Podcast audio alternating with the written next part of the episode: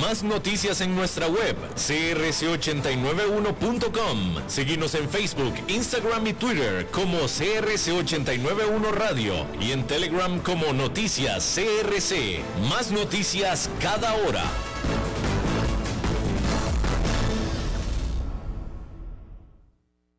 CRC 89.1 Radio y Cadena Radial Costarricense no se hacen responsables por las opiniones emitidas en este programa. Transcomer, puesto de bolsa de comercio, presenta a las 5 con Alberto Padilla.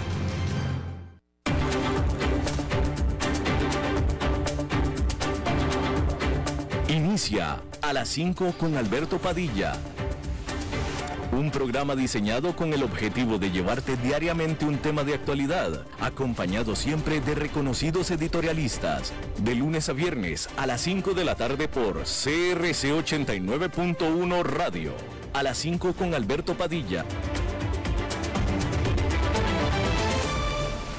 Hola, ¿qué tal? Saludos, bienvenidos a esta emisión de A las 5 con su servidor Alberto Padilla. Muchísimas gracias por estarnos acompañando, gracias por estar ahí le mando cálidos saludos desde la señal y las instalaciones de CRC 89.1 Radio en San José, Costa Rica, desde donde estamos transmitiendo hasta el punto, en el tiempo y en el espacio en el que usted nos está escuchando, porque estamos saliendo en diferentes vías simultáneamente. Por ejemplo, estamos en Facebook Live, en la página de este programa, a las 5 con Alberto Padilla. Estamos también disponibles en el canal de YouTube de este programa así como también en podcast en las diferentes más importantes plataformas para ello. Spotify, Apple Podcast, Google Podcast y otras cinco plataformas importantes más. Aquí en Costa Rica, este programa que sale en vivo en este momento a las 5 de la tarde se repite todos los días a las 10 de la noche aquí en CRC 89.1 Radio. Me acompaña en esta ocasión, al otro lado de los cristales, tratando de controlar los incontrolables, el señor David Guerrero y la producción general de este programa, siempre poderosa desde Bogotá, Colombia, a cargo del señor Mauricio Sandoval. Bien, hay que comenzar diciendo, informándole que, bueno, hay que decirle que, que, que, ok, los líderes del Banco Central Europeo y de la, Reserva Federal de los Estados Unidos, así como el Banco de Inglaterra, urgieron a una acción rápida para combatir la inflación y evitar que se arraigue en la economía. Hablando en una conferencia en Portugal, los jefes de los, los banqueros centrales argumentaron que retrasar los aumentos de las tasas de interés podría hacer que la inflación se vuelva persistente, dijeron. Jerome Powell, el de la Reserva Federal de Estados Unidos, ha sugerido que su banco podría anunciar otro aumento de tasas de interés de al menos medio punto porcentual en julio. Y bueno, la administración Biden respaldó la venta de aviones Casa F-16 estadounidenses a Turquía. Y esto se informa al día siguiente de que este país de Turquía eh, quitara su oposición a la membresía de la OTAN de Finlandia y de Suecia, que lo único que prevenía que estos países se unieran a la OTAN era la oposición de uno de los miembros de la OTAN, que es Turquía. En octubre, Turquía había solicitado 40 de los aviones F-16 y hasta este miércoles, es decir, hasta hoy, nadie oficial de los Estados Unidos, nadie oficial de Washington había comentado acerca de la viabilidad de esta transacción, de esta solicitud. Pero ahora, con este desarrollo de que Turquía dijo, ok, ya estoy de acuerdo con, eh, Suecia y con Finlandia, ya Estados Unidos hizo el movimiento propio. Hay que decir que aún así esta venta tiene que ser aprobada por el Congreso de los Estados Unidos. Y bueno, la OTAN declaró a Rusia como su más significativa amenaza directa, con el secretario general del organismo o del bloque, Jens Stoltenberg, de esta alianza, el secretario general, prometiendo que Ucrania podría o debería de continuar, es más, que, que Ucrania puede contar con la continua asistencia de la OTAN para enfrentar a los rusos en su invasión por el tiempo que sea necesario, dijo el secretario general de la OTAN. Sin embargo, el presidente de Ucrania, Vladimir Zelensky, lamentó que todavía no le han enviado artillería, mm, sistemas de artillería modernos y otro tipo de armamentos más por parte de la OTAN y de sus aliados. Dice que sí ha llegado ayuda, pero no la ayuda necesaria en la forma de equipos modernos, dice Vladimir Zelensky. Bueno, por cierto que Ucrania condujo su más largo intercambio de prisioneros de guerra con Rusia, con cada una de las partes intercambiándose 144 soldados. Entre los que fueron liberados estuvo por parte de, eh, ucranianos, estuvo 95 que pelearon para defender a Mariupol, la, ciudad que fue que se tuvo que rendir a las tropas rusas a mediados de mayo. En otro tema relacionado, el alcalde de la ciudad ucraniana de Kherson, que también ha sido ocupada por eh, Rusia en el sur de Ucrania, fue detenido después de rehusarse a cooperar con los oficiales rusos. Bien, Cambiando de tema completamente, vámonos ya al tema económico. Y hay que decir que un número cada vez más creciente de inversionistas está llegando a la conclusión de que lo más seguro es que la economía de Estados Unidos entrará en una recesión, lo que provocará una fuerte liquidación de acciones y bonos al estarse Wall Street preparando para el impacto.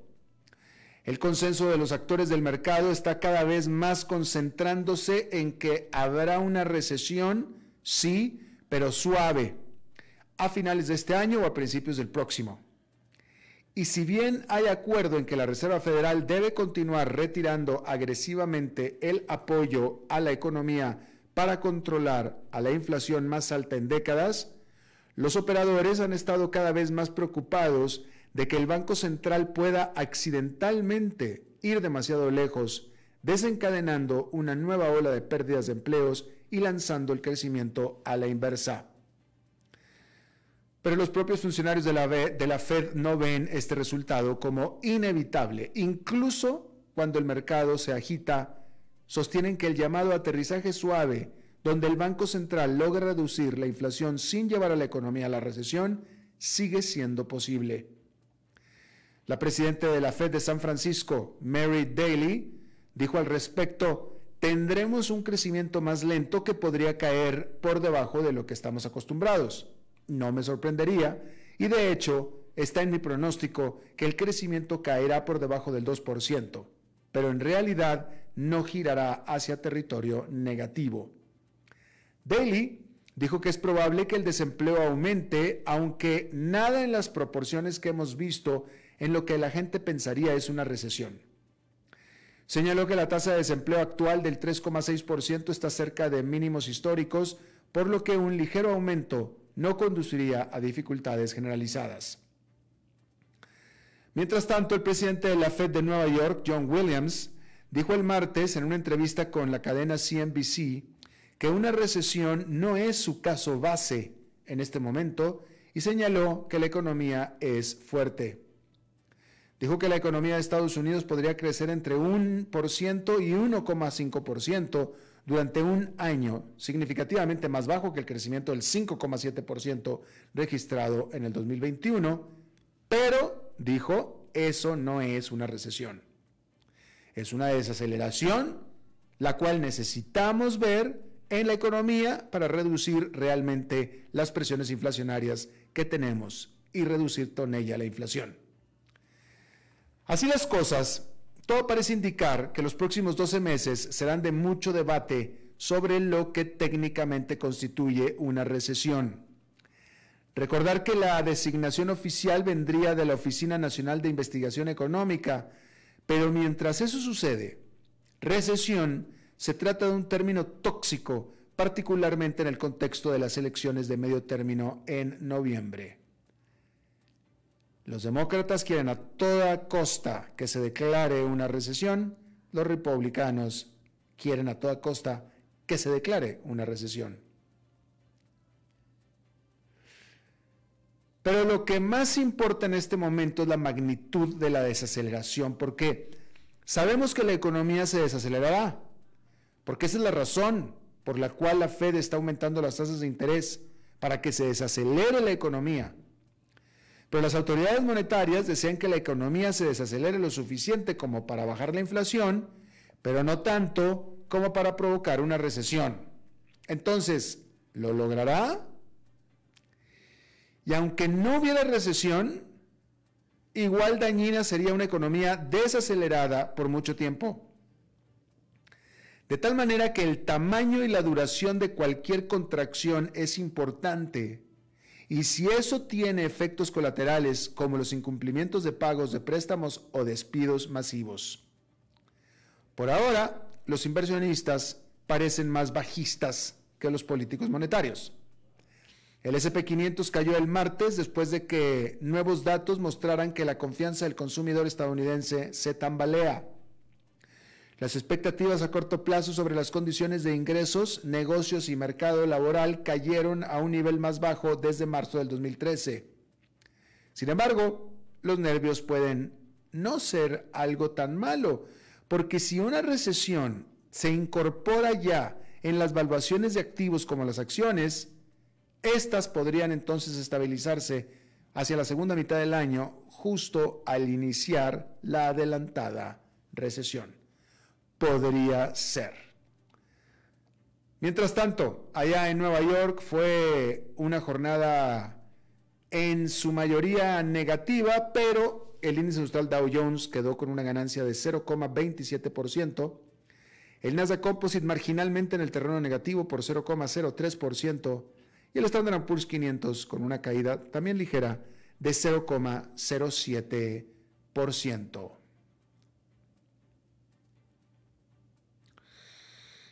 Y bueno,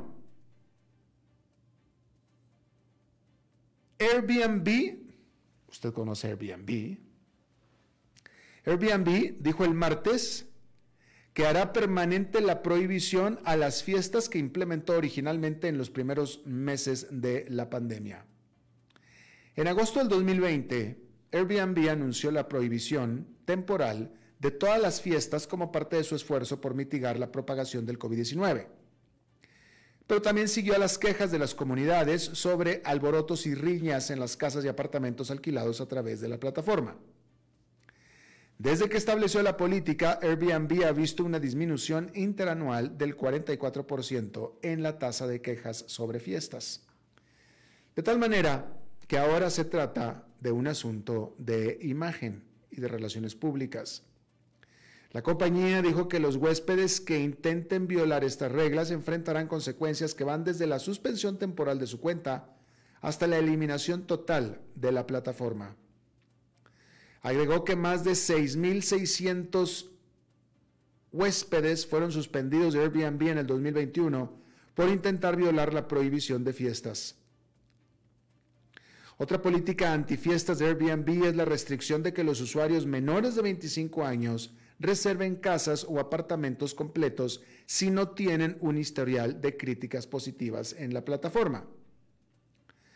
La prohibición permanece, mejor dicho, la prohibición permanente de fiestas también se produce después de que dos adolescentes fueran asesinados y varias personas resultaran heridas en una fiesta organizada en una propiedad alquilada por Airbnb en Pittsburgh a principios de este año, en Pittsburgh, Pennsylvania. Airbnb dijo en ese momento que suspendió permanentemente a la persona que reservó la propiedad y que la fiesta no autorizada se realizó sin el conocimiento y consentimiento, sin ambos, del propietario del inmueble. Al igual que otras partes de la industria de viajes, el negocio de Airbnb inicialmente se vio muy afectado por la pandemia. Pero desde entonces la compañía ha experimentado un aumento en la demanda. En los primeros tres meses de este año, Airbnb registró ingresos por, uno, por 1.500 millones de dólares, que es un aumento del 70% en comparación con el año anterior.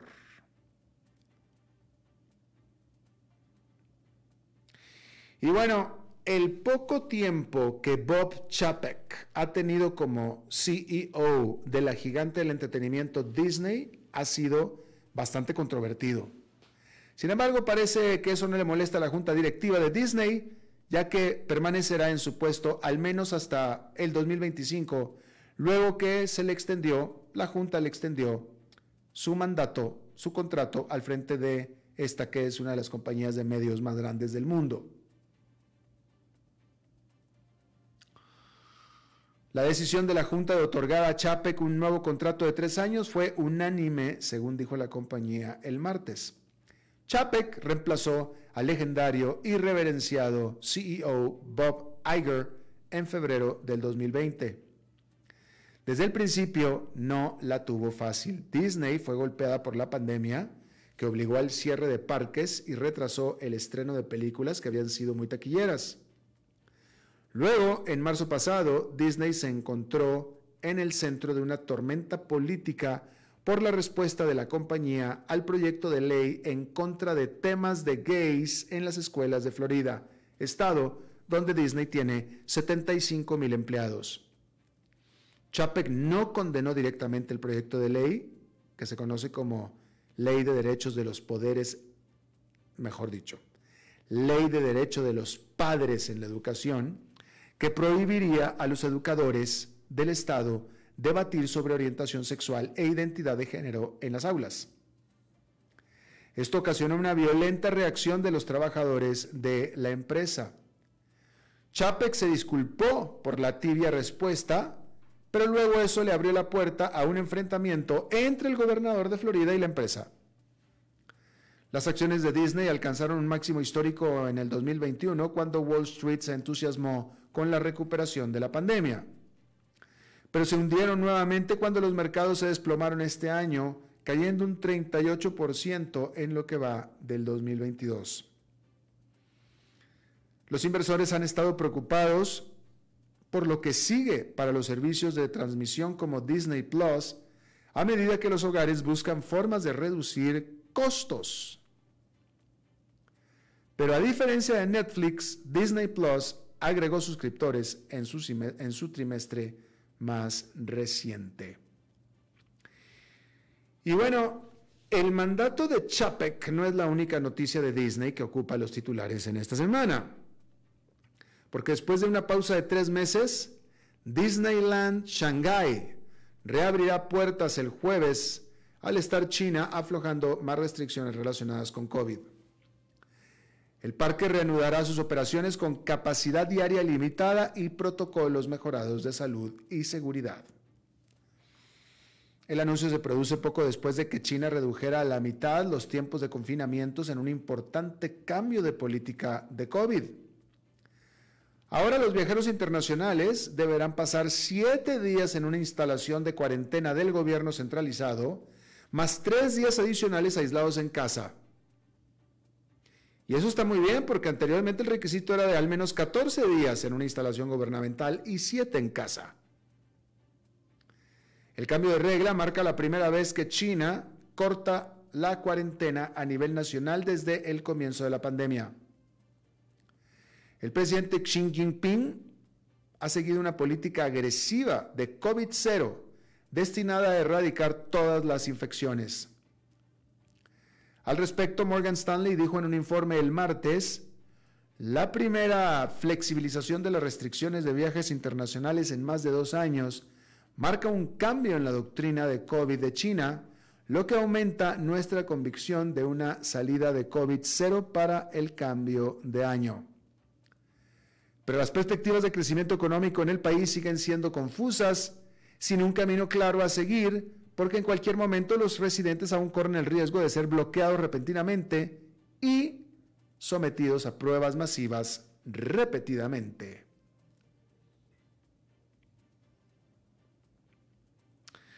Bueno, la policía de Delhi, en la India, arrestó a un destacado periodista musulmán acusándolo de insultar a las creencias religiosas en las redes sociales, acción que fue condenada por los defensores de la libertad de expresión. Mohamed Zubair, cofundador del sitio web de verificación de hechos Alt News, que desacredita la información errónea en los medios indios, fue arrestado el lunes y pasó la noche bajo custodia policial, dijo el comisionado adjunto de la Unidad de Delitos Cibernéticos de Delhi. Informó que Subair fue arrestado bajo dos secciones del Código Penal indio relacionadas con el mantenimiento de la armonía religiosa. Subair, que es musulmán, a menudo tuitea críticas contra el primer ministro indio, Narendra Modi, que es hindú y su partido también, por lo que él y otros críticos afirman que se trata de una represión de los derechos de los aproximadamente 200 millones de musulmanes del país. Su arresto se produce en medio de repetidas acusaciones de los críticos de que el partido oficial está utilizando las leyes de la era colonial para sofocar cualquier forma de crítica y fomentar la autocensura. Entre las publicaciones recientes de Subair en las redes sociales, hay videos que, según él, muestran a extremistas hindúes dando discursos de odio contra el Islam, que es una religión minoritaria en la India donde casi el 80% de las personas son hindús. El arresto de Subair ha indignado a políticos, periodistas y organizaciones de noticias que han exigido su liberación. Vamos a hacer una pausa y regresamos con esta entrevista de hoy. A las 5 con Alberto Padilla, por CRC 89.1 Radio. Hey, vos. Sí, este mensaje es para vos. ¿Cuánto dinero tenés en el banco?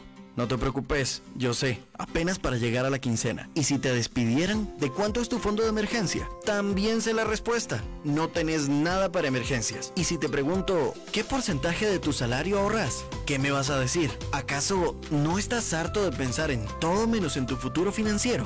Deja de ser de los que pierden el tiempo y botan el dinero que cuesta tanto ganárselo. ¿Que quién soy yo? Soy tu yo del futuro. Y aún estás a tiempo de cambiar las cosas. Pero toma la decisión hoy. Transcomer, puesto de bolsa de comercio. Construyamos juntos su futuro. Somos expertos en eso. Desde los verdes bosques de nuestra montaña nos llega agua Cerros de la Riva, agua fresca de manantial que te permitirá vivir en equilibrio, proteger tu salud y la de tu familia, libre de sustancias químicas, envasada sin alterar su naturaleza a 2.000 metros de altura. Agua Cerros de la Riva, naturalmente neutral. Búscanos como cerrosdelarriba.gmail.com Llámanos al 8374-3229. Cerros de la Riva, Live Spring Water. Bienvenidos a un episodio más de Wall Street en un minuto, un servicio informativo sobre los mercados internacionales desde Transcomer, puesto de bolsa de comercio. Hola, soy Arturo Londoño, corredor de Bolsa de Comercio. Por primera vez en un siglo, Rusia incumplió con sus pagos sobre su deuda externa. El Kremlin afirma que esto no se trata de una cuestión de no tener con qué pagar. De hecho, ha declarado contar con los fondos suficientes para cubrir cualquier deuda. Pero las sanciones impuestas tras su invasión a Ucrania le han obligado a incumplir. Por muy alarmante que suene esta situación, este incumplimiento forzado no parece ser un gran problema para los rusos. De hecho, Rusia se ha opuesto a la designación de incumplimiento de deuda, excusándose en las sanciones que le impiden completar sus pagos. Nos encontramos en terrenos desconocidos en cuanto al manejo de la calificación crediticia del gobierno ruso, y solo el tiempo dirá la calificación que le darían los analistas de riesgo a un país como este durante y después de la guerra. Este episodio de Wall Street en un minuto fue presentado por Transcomer, puesto de bolsa de comercio. Este es el muchacho del que te hablé, Carlos. Ah, sí. Usted es el famoso. Este sí, señor, mucho gusto en conocerlo. Quiero que sepa que mi relación con su hija es algo muy serio. Sí, papá, estamos listos para tener un futuro juntos. Ah, sí. Pues cuénteme, ¿cómo están sus finanzas? Su portafolio de inversión, sus activos líquidos y el balance general del presupuesto de la pareja. Ya saben, ingresos y gastos.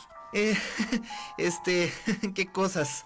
¡Uy, papi! Sí, porque ya saben, para estar listos, primero hay que prepararse.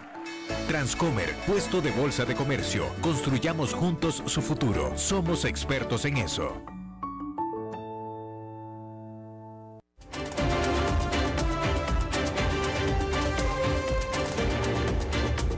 Seguimos escuchando a las 5 con Alberto Padilla. Gracias por continuar con nosotros. Durante la reunión cumbre de las Américas que se realizó en eh, Los Ángeles, esa que causó, vaya, pues que todos los titulares fueron por el lado de los presidentes que no fueron, los presidentes de Latinoamérica que no fueron, y las críticas que por tanto se deslució, la realidad, y lo vimos aquí en entrevista, la realidad es que eh, hubo, hubo, vaya, sirvió, fue una cumbre y, tuvo sus propósitos y aunque no hayan ido presidentes, se mandaron eh, sus delegaciones, mandaron sus cancilleres, etcétera. Y, finalmente, en estas cumbres de las Américas, no, la- la parte de los presidentes es obviamente la más llamativa, la cumbre, ¿no? Pero en realidad se dan toda una serie de reuniones multinivel de toda la semana, de toda una semana. La reunión de los presidentes es nada más un día, menos de un día, ¿no? Bueno, en ese contexto, usted se acordará eh, de una eh, de una iniciativa eh, dirigida por la vicepresidenta de Estados Unidos, Kamala Harris, de anunciando fuertes inversiones, si mal no recuerdan, 3 mil millones de dólares sobre el Triángulo Norte de América Central. Bueno, otra noticia que se dio también en este mismo contexto por parte conjuntamente de la eh, Corporación Financiera de Desarrollo Internacional, que es una agencia gubernamental de Estados Unidos, de la mano, en este caso, de una empresa privada, que es nadie menos que Mastercard, la Mastercard, la de las tarjetas de crédito, anunciaron un programa para profundizar la inclusión financiera en Centroamérica. Y bueno, hay varias cifras eh, interesantes.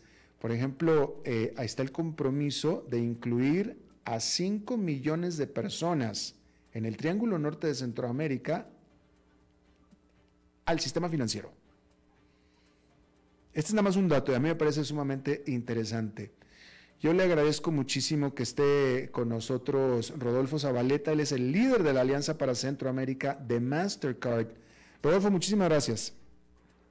Muchas gracias, Alberto. Un placer estar aquí con, con usted y, y es un. eh, muchísimas gracias por tenernos por acá y un caluroso saludo a, a toda su audiencia. Muy amable. Ah, Nada más para entender yo, eh, eh, yo aquí te tengo como líder de la Alianza para Centroamérica de Mastercard. Es decir, tú trabajas para Mastercard y el puesto es Alianza para Centroamérica, ¿es así? Es correcto. Lo que, y tal vez para, explicarte un poco, lo que, lo que venimos manejando desde que la Casa Blanca hizo llamada al sector privado para crear esta coalición del PSA o la Alianza para Centroamérica, Mastercard pues se dio a la tarea de primero en- entender de qué forma podía contribuir y segundo pues este buscar cuáles serían esas metas que se podrían lograr en los cinco años eh, que es el periodo inicial que se le ha dado a este proyecto. Entonces, dentro de las cosas que hizo Mastercard fue crear este, este equipo de trabajo dentro del cual pues eh, yo he sido designado como el líder del proyecto de Partnership for Central America, Alianza para Centroamérica, dentro de Master. Qué interesante eh, y, qué bueno y qué lindo. Eh, a mí siempre me llamó la atención desde que se anunció las inversiones, primero las inversiones y después esta noticia, que fue por lo que los invité, porque es una iniciativa gubernamental, pero con el, ni siquiera digo con el apoyo, encargada, encargada a las empresas privadas, cosa que a mí me encanta eh, eh, y, está muy bien, eh, sobre todo por el récord de las empresas privadas de, de, pues la, la, eficiencia y de la efectividad, ¿no? Pero dime una cosa, ¿cómo, cómo funciona esto? Vaya, y, te pido que, que nos lo detalles porque cualquiera que estemos escuchando, pues dijimos, bueno, Mastercard es una empresa de tarjetas de crédito y punto se acabó, ¿no? ¿Cómo una empresa de tarjetas de crédito va a incluir al sistema financiero? Es decir, personas que hoy no están en el sistema financiero, vayan a estarlo, 5 millones de ellas. Claro. Y, por supuesto, entiendo, entiendo la pregunta y, pienso que, es importante explicarlo porque de pronto, al ser una empresa privada, bueno, pero ¿cómo estamos contribuyendo? Como bien preguntas. Eh, la realidad es que esto no es algo nuevo para Mastercard. Eh, Mastercard a mediados de los, 2000, de los años 2010 eh, a través de su laboratorio de inclusión financiera que está en Londres, eh, empezó este diálogo interno de cómo damos de vuelta a las comunidades en todos los países, todos los eh, sectores con los que nosotros trabajamos, en donde tenemos aliados estratégicos, en donde tenemos clientes, en donde tenemos alianzas con bancos tradicionales, con fintechs, etcétera, etcétera.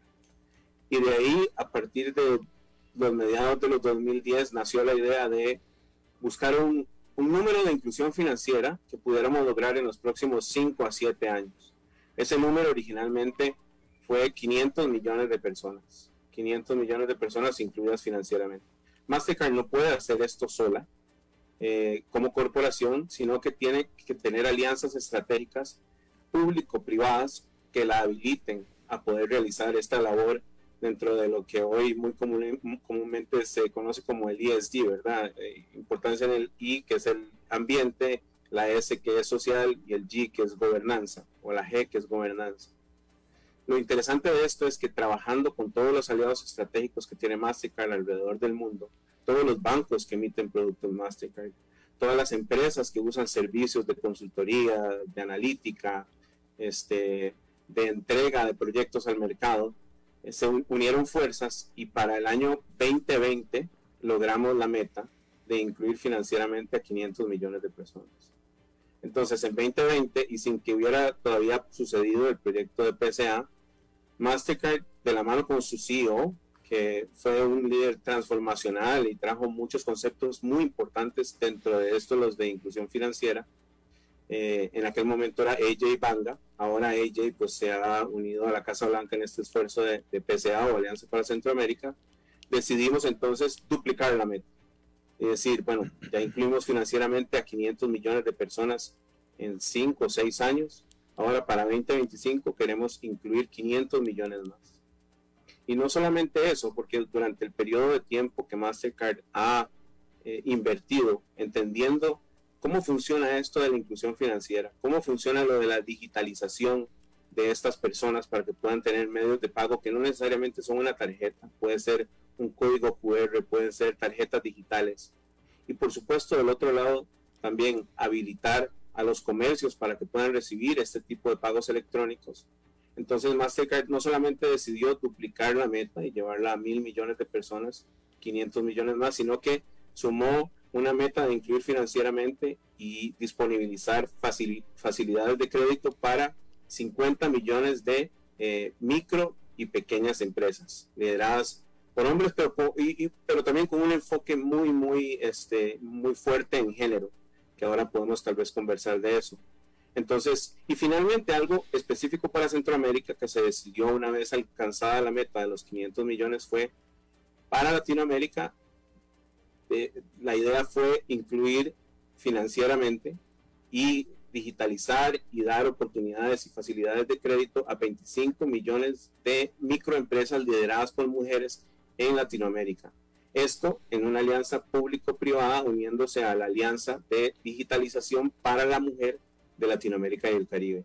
Entonces, eh, en lo que estamos tomando la decisión de duplicar esta meta, agregar dos metas más, una enfocada en género, otra enfocada en microempresas, eh, hace el llamado de la vicepresidenta de Estados Unidos, Harris, y incluimos entonces metas específicas para los tres países que forman el norte de Centroamérica, Guatemala, El Salvador y Honduras. Y de ahí nace la meta de incluir financieramente a 5 millones de personas y un millón de micro, pequeñas y medianas empresas, con una inversión que supera los 100 millones de dólares este, que estamos midiendo muy de cerca para, para, lograr esa meta en los próximos cinco años. Ahora, eh, em, e, enseguida vamos a hablar acerca de, de, esta inclusión, pero eh, nada más reiterar, eh, cada una de estas personas que ustedes incluyen, vamos a decirlo así, este, que, que, que a, las cuales insertan en el mundo financiero, que de nuevo es muy importante y hablaremos enseguida de eso, pero son, son, se convierten en clientes de Mastercard. Es decir, aquí hay, aquí hay también una motivación, eh, vaya, es, es, es, es con, fines de lucro, ¿no es cierto? Sí, claro. Mastercard es una, empresa for profit o, con fines de lucro, por supuesto, pero hay un, interés social. Lo interesante, Alberto, yo creo que para, para poder responder y redondear la respuesta hacia, tu pregunta es, este, Mastercard no, no puede, digamos, hacer esto eh, solo tiene que hacerlo a través de entidades, si querés eh, llamarlos este, brick and mortar o de, tradicionales bancos, etcétera. Entonces, Mastercard, como trabaja con empresas de tecnología, trabaja con fintechs, trabaja con bancos, eh, trabaja, eh, hace alianzas estratégicas con los gobiernos de estos tres países, por ejemplo. Entonces, ahí es donde entra un interés social en las alianzas con los gobiernos de esos países, con ONGs, con entidades sin fines de lucro. Y un ejemplo de estos es una alianza estratégica que estamos haciendo con una compañía de garantías recíprocas en Honduras, que lo que hace es que garantiza los préstamos que entidades financieras les dan a sus clientes. Entonces, ¿esto qué quiere decir? Esto quiere decir que estas entidades financieras pueden utilizar estas garantías que brinda esta empresa, que lo que es eh, administra fondos de garantías recíprocas, y le permite a estas entidades bancarias poder prestarle plata a un segmento que de otra forma no le podría llegar. Entonces, no necesariamente, no necesariamente esta alianza estratégica con esta compañía de garantías recíprocas y este banco no necesariamente termina con un producto de Mastercard al final. Puede terminar con una cuenta bancaria de depósitos, puede terminar con una cuenta bancaria de expediente simplificado. Definitivamente es el interés de Mastercard, por supuesto, porque este, trabajamos para tener eh, rentabilidad y ganancia, que detrás de esa cuenta bancaria o detrás de esa facilidad de crédito, pues puede existir una tarjeta de crédito o una tarjeta prepago o una tarjeta de débito. Prepago y, débito son más afines con este tipo de, de proyectos de inclusión financiera pero este, entonces es una combinación de los dos para responder tu consulta. Definitivamente hay un interés financiero de rentabilidad, pero por otro lado hay una habilitación que solo una empresa como Mastercard que maneja esas alianzas público-privadas con clientes y aliados estratégicos puede traer a la mesa de, esta iniciativa de PSA. Claro, por supuesto. Y, me parece que es muy importante resaltar y recalcar de lo que se trata aquí y de, la, de, lo, importante y de lo vital que es que una persona que no está incluida en el mundo financiero finalmente esté incluida en el, mundo financiero. Porque, o sea, esto va mucho más allá que simplemente Mastercard coloque una tarjeta de crédito en un nuevo cliente. Va mucho más allá. O sea, imaginémonos en lo potencial de una eh, eh, persona eh, adulta que tiene que mantener una familia pero que no tiene, no, tiene acceso a nada financiero, no tiene acceso a un banco, no tiene acceso a absolutamente nada. Si se le otorga ese acceso, toda la potencialidad que esto puede tener para una persona o puede ser un pequeño negocio también, una pulpería como se le conoce en Costa Rica o etcétera, ¿no? Eh, eh, y obviamente bien manejado, digo, ya todo el mundo sabemos lo peligroso que puede ser una tarjeta de crédito mal manejada, pero lo potencialmente eh, benéfico que es estos instrumentos financieros bien manejados y a la disposición de gente que antes no lo tenía. Es muy, muy poderoso. Sin duda, sin duda. Y, creo que está en el clavo con ese punto. Los beneficios que trae la inclusión financiera, eh, pues aparte de generar ingresos para todos los participantes en la cadena de valor de, estos, de este tipo de productos y servicios, brinda unas ventajas eh, muy importantes. Y, previo, previo a hablar de las ventajas, te comento con lo que nos hemos encontrado en los mercados en desarrollo. existe esta idea de que el efectivo es más seguro porque lo tengo en la mano. Existen ideas de que el efectivo, eh, yo puedo tener control, más control sobre el efectivo si lo tengo guardado debajo del colchón o en, una caja en, la mesa de noche o algo así. Este, y lo que, lo que, entonces, ahí es fundamental entender no solamente los beneficios que trae la inclusión financiera de, de, esta población y de estos comercios pequeños, de estas microempresas, sino también es importante entender que la educación financiera, la alfabetización financiera Es, es, es, fundamental, es, es, fundamental para que... ¿Y qué están, haciendo, ¿qué están haciendo al respecto? Háblanos de eso, Rodolfo. Claro, claro, cómo no. Este, para, para acelerar esa adopción, tenemos eh, varios programas caminando.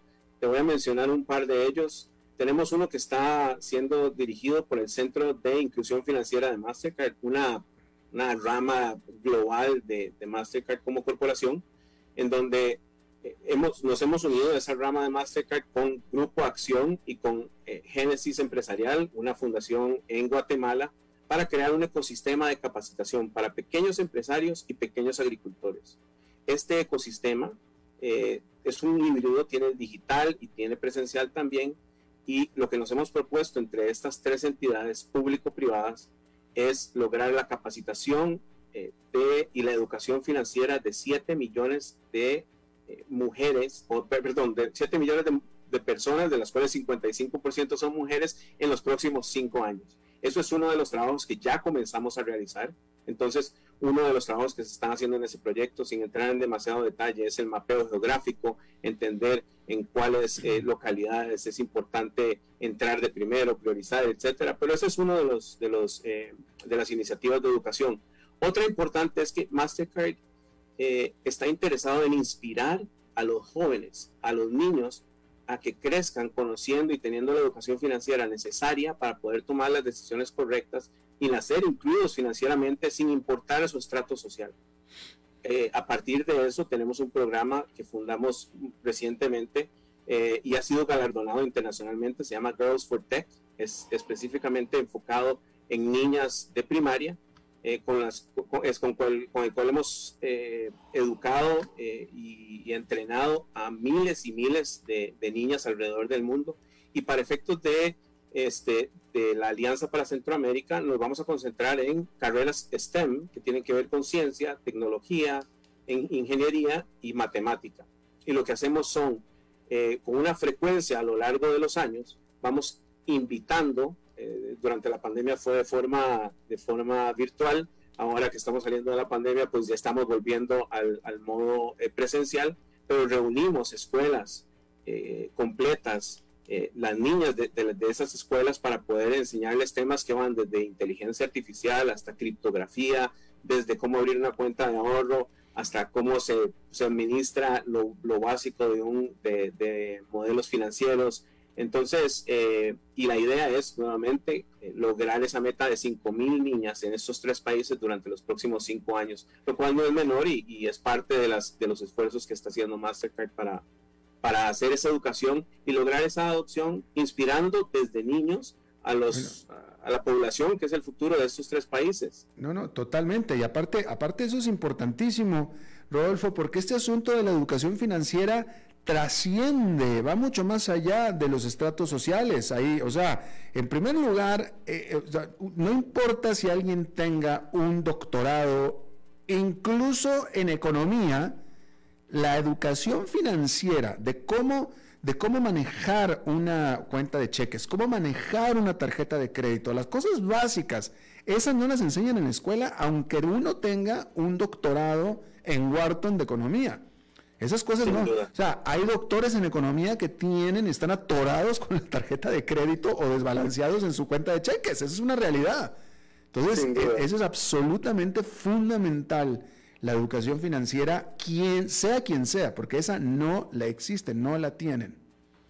Sin duda, sin duda. Y entonces es esa parte con la que estamos complementando. internamente te cuento así, este, como lo hemos mapeado internamente con el equipo que se me ha asignado para liderar este proyecto dentro de Mastercard. Mm.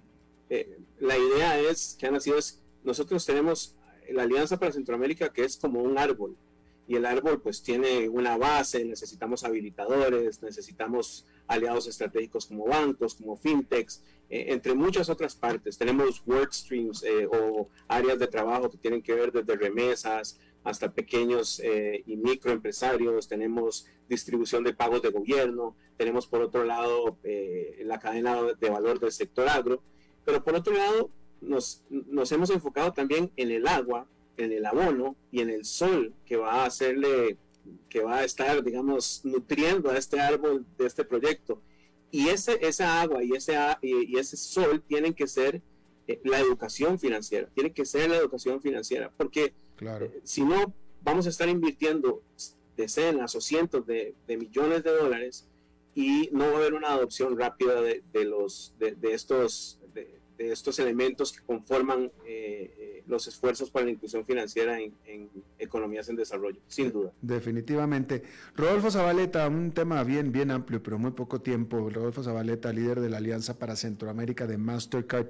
Te agradezco muchísimo que hayas charlado con nosotros y magnífica iniciativa. Eh, espero que tengan mucho éxito. Muchísimas gracias, Alberto. Gracias por tu tiempo. Gracias. Después, después platicamos más de esto. Vamos a hacer una pausa y regresamos con más.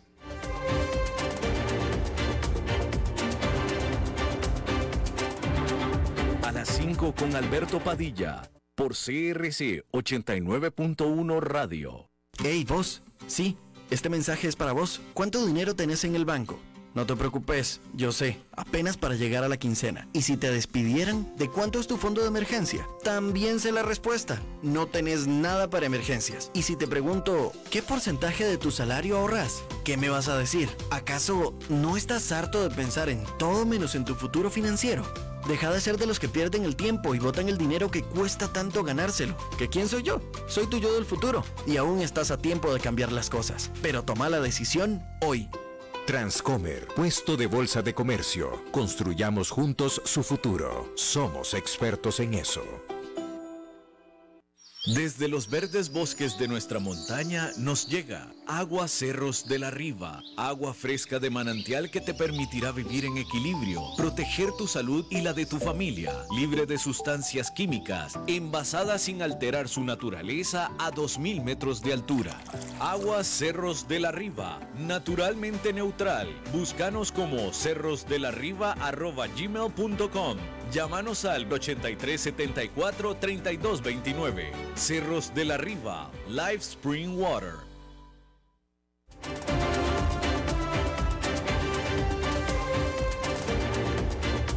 Seguimos escuchando a las 5 con Alberto Padilla. Bueno, como cada miércoles, mitad de ah, semana, hoy toca toca con este, Maritza. Yo estoy como muy. Maritza. No, ay, no, mira, no, no me digas que estoy al aire. Estás al aire en a las 5 con tu servidor Alberto Padilla.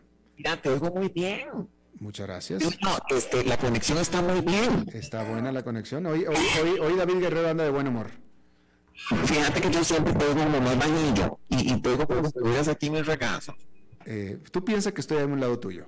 Ay, vienes que te traigo un tema, te traigo un tema, pero fíjate que yo creo que este tema no va a alcanzar para un programa. Bueno, no, para una sección, en, el caso tuyo y mío, que nosotros hablamos una, una pequeña sección. Yo digo que esto vamos a tener que hacerlo en dos partes, Hani, porque hay mucha información. Ok, venga la primera parte. Venga, venga, venga, siempre importante. ¿Te parece? Me parece. fíjate que vengo, mira, tengo un tema, tengo un tema que yo creo que a, mí me parece muy interesante y es una cosa que es como muy cultural. Mm. Muy cultural, este, los hombres, por ejemplo. vos estás contenta con el pene que te tocó. Ay, Da- David, David, por favor, el, el botón, el botón. No, pero digamos, eh, pero espérate, no es que te ha tocado un, no, no, digo yo, con el que tenés de fábrica. David, el dedo en el botón, por favor. Pero Oye, y, oye, Maritza, y ya me amenazaste que vamos a hablar dos días seguidos de este tema. espérate, pero es que, es que yo no sé por qué se, se escandaliza. Como decimos en México, en la madre. No, pero espera, mi amor, pero ¿qué, qué está pasando? Bueno, me preguntaste que si estoy contento, estoy contentísimo porque me ha traído muchas alegrías en mi vida. me, has, me has dicho que te vas a hemorroides y ahora te vas a... No, mi vida. A ver, Entonces, si estás contento, por eso, eh, eh, eh, estás bien, estás satisfecho, estás contento. Sí, sí, sí, sí. Bueno, qué bendición. Es que lo digo, mi amor. In- insisto también que es una cuestión cultural. No, y, y aparte, aparte es un asunto democrático, no, no, no es egoísta, no estoy contento nada más yo, o sea, es más gente también. Ah, bueno, no nadie se ha quejado. Exacto. Oye, bueno, yo estoy... Bueno, resulta que hay gente... Ahora, voy a ponerte dos panoramas, a vos y a, a los oyentes este, que están en sintonía. Ustedes que prefieren, bueno, y a estos barbajanes que están aquí. Ustedes, ustedes que, ah, pero ya van a decir. ¿Ustedes qué preferirían? Eh, eh, Esto que me contesten los hombres que oyen. ¿Ustedes qué preferirían? No, ya sabemos Roberto qué va a preferir. Escuchen, escuchen esta disyuntiva porque me parece que está interesante y, y- y aquí es el tema que lo voy a desarrollar. ¿Qué preferirían? ¿Un pene muy, pero muy pequeño? ¿Una cuestión muy chiquitita? ¿Algo de verdad que genere problemas de autoestima, una cosa muy pequeña? ¿O prefieren una cosa, un monstruo? Una, una anaconda, una cuestión que cuando te vean que digan, no, mi amor, lo siento, pero yo ahí así no puedo trabajar. Así no puedo trabajar. ¿Qué preferirían? Pues, Maritza, ni tanto que queme el santo, ni tampoco que no lo alumbre. No, pues yo creo que como todo en la vida es mejor que sobre y no que falte, ¿no? Bueno, ahí vamos viendo las personalidades. Ya vamos viendo. Este, es que lo digo porque, mi amor, así es la cosa, cómo funciona. A, a mí me ha tocado emprender la retirada. y decir, qué pena, este, yo tengo que ir a trabajar mañana. Como Maritza, Maritza, ¿me, me vas a, ¿me vas a decir que no eres virgen? Ay, mi amor, por favor. No, mi vida, avancemos en esto. Oíme, entonces, veme, yo lo que, de verdad, eso me parece interesante. El- este, ustedes saben, y lo digo porque siempre ha sido un issue totalmente para los hombres, el tamaño de su miembro. ¿Sí o no? Eh, Sí, sí. Bueno, tal vez vos te estás contento porque tenés una buena, mm, una buena dote. Sí, pues tú. Sí, sí, con Roberto de lado es que no tienes buena referencia, definitivamente. Bueno, yo no lo sé, porque fíjate que yo no lo he palpado, pero te voy a decir, hay gente que sí no está Como conforme. Hay, espera, hay gente, hay gente que sí no está conforme, hay gente que tiene, realmente sufre por eh, cualquiera de sus dos. Que es. Eh, que- que es lo, mismo que una mujer con sus senos, ¿no? Igual. Exactamente, mi amor, exactamente igual. Pero las mujeres que hacen, bueno, se ponen o se quitan. Eh, Es exactamente igual. Pero veme, vos- ustedes sabían, chiquillos, tienen una cuestión que hasta este que se llama pene y a mucha gente le da hasta pena el nombre. No, mi amor. Esto, estamos hablando de algo natural. Ustedes sabían que los hombres pueden her- heredar el pene pequeño de su madre. Ustedes pueden, hombres, heredar la carga genética de su mamá, ya sea un pene grande o un pene chico. Sí, sí, sí. sí O sea, ser. como el pene que hubiera, si, el- si la abuela hubiera tenido un pene grande, si hubiera sido hombre. No, más, bien dices, más bien dices que si vienen los penes grandes por el lado de la madre, te, te, te, te, te- te- te- te cae a ti. Exacto, bueno, se lo cae encima, bueno. Sí, este, en África, en algunas culturas, la utilización, ustedes saben que ellos se, ama- se, se amarraban piedras al pene con la intención de incrementar su longitud. Ah, sí. Sí, en Corea se asocia el tamaño, este, peneano, me encanta esta palabra, el tamaño peneano está- que salió con la vigorosidad y juventud. O sea, que Este- sales del pene y llegas. No. Bueno, pues en, Es un barbaján, yo no, yo no le voy a hacer caso, En- Alberto. en Corea- este en Corea- Es un atorrante, Mario Alberto, déjalo. en Corea y en Costa Rica y en Argentina y en Sí. Uruguay. Sí, sí, bueno, pero entonces, viste en el clavo. Las mujeres, hay millones de cosas para las mujeres, para agrandar los senos, para hacerlos más pequeños, para levantarlos, pero ustedes sabían, les traigo hoy La gente que le interesa maravilloso y el que no, el conocimiento es poder. A mí me parece que de esto se puede hablar. Hay distintas opciones para el engrandecimiento del pene. Te voy a tirar la primera. Saben que hay una, un procedimiento quirúrgico que se llama el penuma. Dime qué lindo es el betito. Es un implante de silicón que incrementa el largo como el ancho del pene. Y fíjate que es un implante que se hace por vía quir- quirúrgica. Esto te estoy hablando que se hace en, Estados Unidos y que implica un corte, o sea, es una incisión en la parte baja del abdomen y a través, a través este, de esto se implanta el silicón. Y fíjate que, que esto se envuelve alrededor de todo el cuerpo del pene, por debajo de la piel. O sea, es como rellenar un embutido, es como meterle más carne ahí al... Pero, pero, ajá, ajá. ¿Te queda claro cómo es? Pues sí, parece que sí. Que- ¿Sabes cuánto se incrementa el pene? Un 56.7% Ujú, el ancho. Bueno, y es que yo te hice una investigación y, y- y hay muchas encuestas donde hay gente que sí está contenta, otra que no. Pero yo me maravillé, Alberto, del montón de procedimientos que existen que uno no lo sabía. Bueno, y esa es la parte que vamos a tener que dejar para la próxima, ¿no? Ay, no, pero, pero, pero ya, ya se nos acabó. Ya se nos acabó, ya. Falta un minuto. Ay. Un minuto. ¿Qué me puedes decir en un minuto? Bueno, hay otra que se llama, el, fíjate qué, qué interesante esta, que es, este, se llama ligamento, ojo esto, ligamento, no, ligamentolosis. Y fíjate que es para el pene flácido y hace que pare- se hace, se hace una, una cirugía y hace, Albe- Alberto, vos te esto. O sea, y, y ahí, perdóname, pero qué importa, ya, el, el- digamos que ya está descansando el soldadito, ¿verdad? ¿Cuál es la idea de que se haga, de que se vea más grande? ¿Estás interesado? Sí, sí, sí, pero es que, no estoy, es que no, estoy, no estoy entendiendo el punto que me estás haciendo. que mi vida, que veme, o sea, ¿cómo es posible que ya exista una cirugía para que estando en, en- en reposo se te vea más grande? En reposo. Sí, ¿para qué quieres eso? Pues, para Una tontoneca, una tontoneca ahí.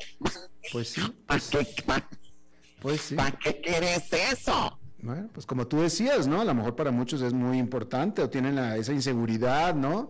Quieren que se les vea ahí el, eh, el paquete que FedEx no puede entregar, ¿no? Al- Albertito, es que si yo, te, si yo te digo las cosas que yo tengo aquí, vos no me lo creerías. Fíjate que existen un peeling para el pene. Un peeling, ¿qué es el peeling? peeling eh, eh, en la cara, en el rostro, las mujeres y los hombres también nos hacemos peeling que te ponen una cuestión que es medio abrasiva y lo que hace es que, que- que te quita la piel muerta. Entonces la cara te la deja lisa. Imagínate cómo Eh, te el, el otro día, eh, Maritza, no sé si te dije el otro día, y eso fue aquí en Costa Rica, no creas que fui a, a Tailandia o a, o a- o a, este, Holanda. Aquí en Costa Rica vendían un lubricante con sensación a cosquilleo. Oye, fíjate, yo tengo uno. Oye, Alberto, yo sé cuál es. Es el estito con blanco. Oye, en el supermercado, ¿eh? No te creas que me metí a un sex shop. Te puedo decir la marca. La doy la cartera. Dice con sensación a cosquilla. Y se lo ponen en las axilas. Y fíjate, oye, fíjate que me lo puse y no he parado de reírme. Alberto, yo lo uso más bien cuando estoy en depresión. Me lo froto donde sea y me río, río, me río. Con, los- con la, con la sensación de cosquilleo. No, yo dije, oye, pues, ¿qué es esto? Oye, pero... Alberto, pero yo te- y esto tengo que hacer una segunda parte porque Sí, te estoy dejando las cosas más, este, Bueno, quien Usted- quite, oye, quien quite me des algo que me, que me haga, me interese y bueno, a lo mejor eh, será mi primera operación cosmética.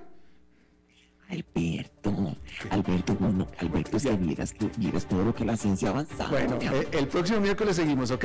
pero me alegra mucho que vos estés contento con tu miembro. Ah, sí, no, sí, totalmente. Muchas A mí es que sí me gustaría tener uno. Ah, ok, está bien. Pero, pero digamos que más cerca. después hablamos de eso, ¿ok?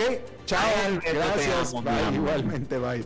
Bien, esto es lo que tenemos por esta emisión. Gracias por habernos acompañado. Nos vemos a la próxima. Que la pase muy bien.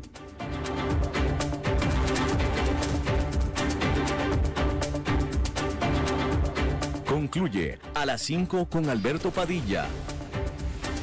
Un programa diseñado con el objetivo de llevarte diariamente un tema de actualidad, acompañado siempre de reconocidos editorialistas, de lunes a viernes a las 5 de la tarde por CRC 89.1 Radio. A las 5 con Alberto Padilla,